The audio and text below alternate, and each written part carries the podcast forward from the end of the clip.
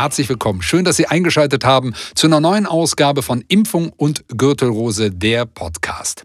Dieser Podcast wird freundlicherweise unterstützt von GSK. In der heutigen Ausgabe möchten wir über Impfungen bei Menschen mit bestehenden Grunderkrankungen sprechen. Das ist ein komplexes Thema, was immer wieder Fragen aufwirft, denn wir haben auf der einen Seite den standardisierten Impfkalender mit seinen Empfehlungen, auf der anderen Seite aber ja ein sehr individuelles Krankheitsgeschehen. Ich freue mich über unseren heutigen Experten, der das Thema für uns beleuchten wird, über Dr. Markus Frühwein. Er ist uns zugeschaltet aus München, wo er niedergelassen ist, mit einer Praxis für Allgemein Tropen- und Reisemedizin. Herr Dr. Frühwein, wir steigen gleich ein. Warum ist denn Impfen auch bei bestehenden Grunderkrankungen wichtig? Und welche Erkrankungen stellen sich ähm, hier für Sie in der Praxis immer wieder sehr herausfordernd dar? Ich glaube, wir können hier prinzipiell mal so ansetzen, dass man sagt, jeder, der eine Grunderkrankung in irgendeiner Form hat, ist durch Infektionserkrankungen im Normalfall mehr gefährdet als Leute, die keine Grunderkrankung haben. Deswegen sind die schon mal besonders schützenswert, auch mhm. gerade was Impfungen angeht. Wir hatten ja früher auch teilweise das Problem, das so als Art Mythos noch rumgegangen ist, ja, wenn ich doch irgendwelche Vorerkrankungen habe, sollte ich mich vielleicht lieber nicht impfen lassen, nicht, dass mir die Impfung irgendwie schadet. Deswegen wurde genau. da auch viel nicht gemacht. Ja. Und es ist immer noch so, dass es ähm, Kollegen gibt, die gerade bei komplexeren Immunsuppressionen Angst haben oder Sorge haben, Impfungen zu geben, obwohl das eigentlich die Leute sind, die das am dringendsten brauchen. Und dieses Spektrum an Grunderkrankungen, Immunsuppression ist ja wahnsinnig groß. Das geht jetzt vom ja, einfachen Bluthochdruck über wahrscheinlich dann schon ein bisschen schwerer der Diabetes oder dann wirklich der schlecht eingestellte Diabetes, der auch wirklich eine richtige ähm, Immunsuppression darstellt. Ähm, wir haben die angeborenen immunsuppressiven Erkrankungen und gerade durch die Biologicals haben wir ein immer breiteres Spektrum an durch Medikation immunsupprimierten Patienten. Das kann aber auch Cortison sein. Also gibt es ja in allen Fachbereichen inzwischen. Mhm. Mhm. Und wir haben ja einfach eine ganz breite Patientengruppe, die ein sehr breites Impfspektrum benötigt. Okay, das heißt, hinter dieser breiten Patientengruppe steht natürlich auch eine Vielzahl von Erkrankungen. Also ne, Sie haben es ja gerade gesagt, auf der einen Seite zum Beispiel Hypertonie, Diabetes, aber dann natürlich hm, wahrscheinlich auch Erkrankungen onkologischer Natur. Aber, und das nehme ich gerade mit, äh, möchte ich ganz kurz nochmal darauf zurückkommen, es gab diesen Mythos, haben Sie gesagt, ähm, dass das eventuell eben schlecht ist, Menschen, die, die jetzt schon mit einer Immunsuppression zu kämpfen haben, auch noch zu impfen oder mit einer Grunderkrankung zu kämpfen haben. Wieso hält sich denn so ein Mythos noch? Also ähm, können wir das zeitlich so ein bisschen einordnen und seit wann gibt es denn die Daten, die ganz klar zeigen, nee, Impfen ist hier eher ein Benefit, als dass es schadet? Ich glaube, die Daten haben wir schon relativ lang. Es hat einfach auch eine Zeit lang gedauert, bis das Thema wieder aufgegriffen wurde. Das wurde in den letzten 20 Jahren stark vernachlässigt und dieses Impfen bei Immunsuppression, ich glaube, 2017 ähm, sind die ersten Empfehlungen von der STIKO wieder nach mhm. sehr, sehr langer Zeit rausgekommen.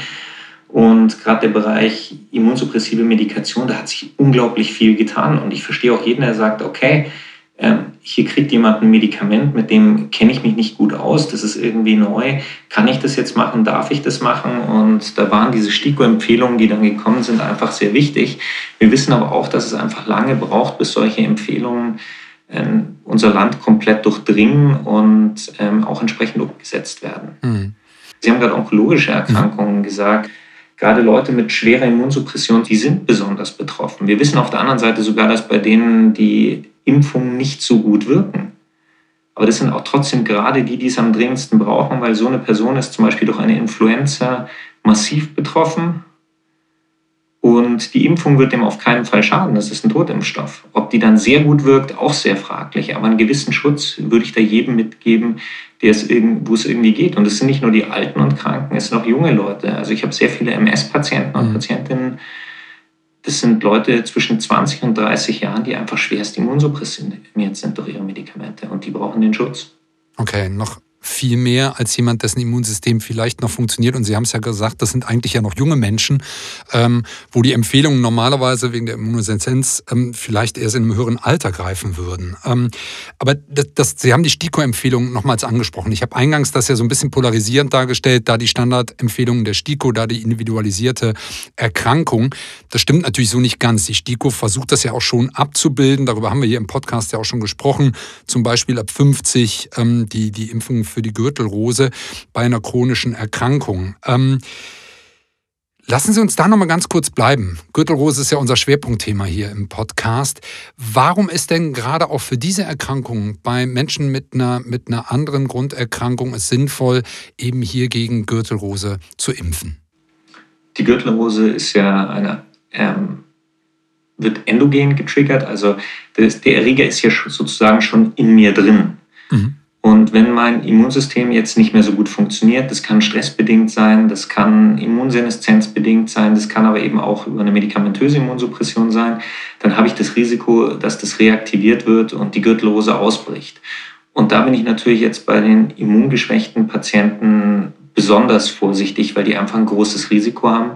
Und neben dem hohen Risiko zu erkranken, haben die natürlich auch ein hohes Risiko für einen schweren Verlauf, weil deren Immunsystem dem auch einfach nicht so viel entgegensetzen mhm. kann. Insofern halte ich es für eine total wichtige Impfung bei unseren immunsupprimierten Patienten. Jetzt noch eine Frage aus der Praxis. Was ich so mitkriege, ist ja das, was die hm, allgemein medizinisch tätigen ähm, Kolleginnen und Kollegen, also die hausärztliche Praxisversorgung, ähm, hat ja eine unheimliche Menge an Erkrankungen, an, an, auch an Polypharmazie, die die Patientinnen und Patienten mitbringen, zu stemmen und muss sich ganz breit aufstellen. Sie haben jetzt so ein bisschen skizziert, was es da eben geben kann an Begleiterkrankungen, aber eben auch an durch Medikamente hergeführte Immunsuppression, die also bei onkologischen Patientinnen und Patienten. Kann ich das denn eigentlich alles auf dem Schirm haben in der Praxis und sagen, hier ist es jetzt sinnvoll zu impfen ähm, oder ist es gar nicht so kompliziert, wie ich es gerade skizziert habe? Es ist eigentlich gar nicht so kompliziert. Man muss sich nur darüber klar sein, wie stark ist die Immunsuppression des Patienten. Und gerade wenn wir die ganzen äh, modernen Biologicals nehmen, das sind fast alles starke Immunsuppressiva. Und gegen die wird eigentlich alle gleich geimpft oder bei mhm. denen wird eigentlich immer gleich geimpft. Das betrifft fast alle Impfungen, die dann fürs Alter empfohlen werden, auch noch ein Teil der Impfungen, die Kinder bekommen haben. Also eigentlich kriegen die Leute so ziemlich alles, was im Erwachsenenalter zugelassen ist. Und man kann sich einfach mal als fixe Regel setzen, Totimpfstoffe gehen immer. Ich habe kein Risiko, wenn ich einen Immunsupprimiert mit einem Totimpfstoff impfe. Der hat dadurch nicht mehr Nebenwirkungen als jemand anders. Der hat nur vielleicht ein bisschen weniger Wirkung als jemand, der gesund ist. Aber ein Risiko besteht für den nicht. Bei Lebendimpfstoffen muss man dann ein bisschen aufpassen. Da muss man auch genau differenzieren. Aber da haben wir eigentlich nur noch Masern, Mumps, Röteln, Varizellen. Da kann man auch mal Antikörper bestimmen und ähm, unter Umständen Gelbfieber, aber auch jetzt nur eine Reiseimpfung. Es ist also alles machbar und ich glaube, der größte Fehler ist einfach, diese Patientengruppe dann nicht zu impfen. Okay, ganz klares, ja, ganz, ganz klares Statement und äh, ähm, zeigt auch auf, dass es, wie Sie es gesagt haben, gut machbar in der Praxis ist. Super. Ich danke Ihnen für diese wunderbaren, klaren Ausführungen und die klaren Statements und die Einordnung, wie es für Patientinnen und Patienten ist, die immunsupprimiert sind oder aber eben eine Begleiterkrankung haben und trotzdem eben eine Impfung auch gegen Gürtelrose kriegen sollten. Vielen, vielen Dank, Dr. Markus Frühwein. Herzlichen Dank.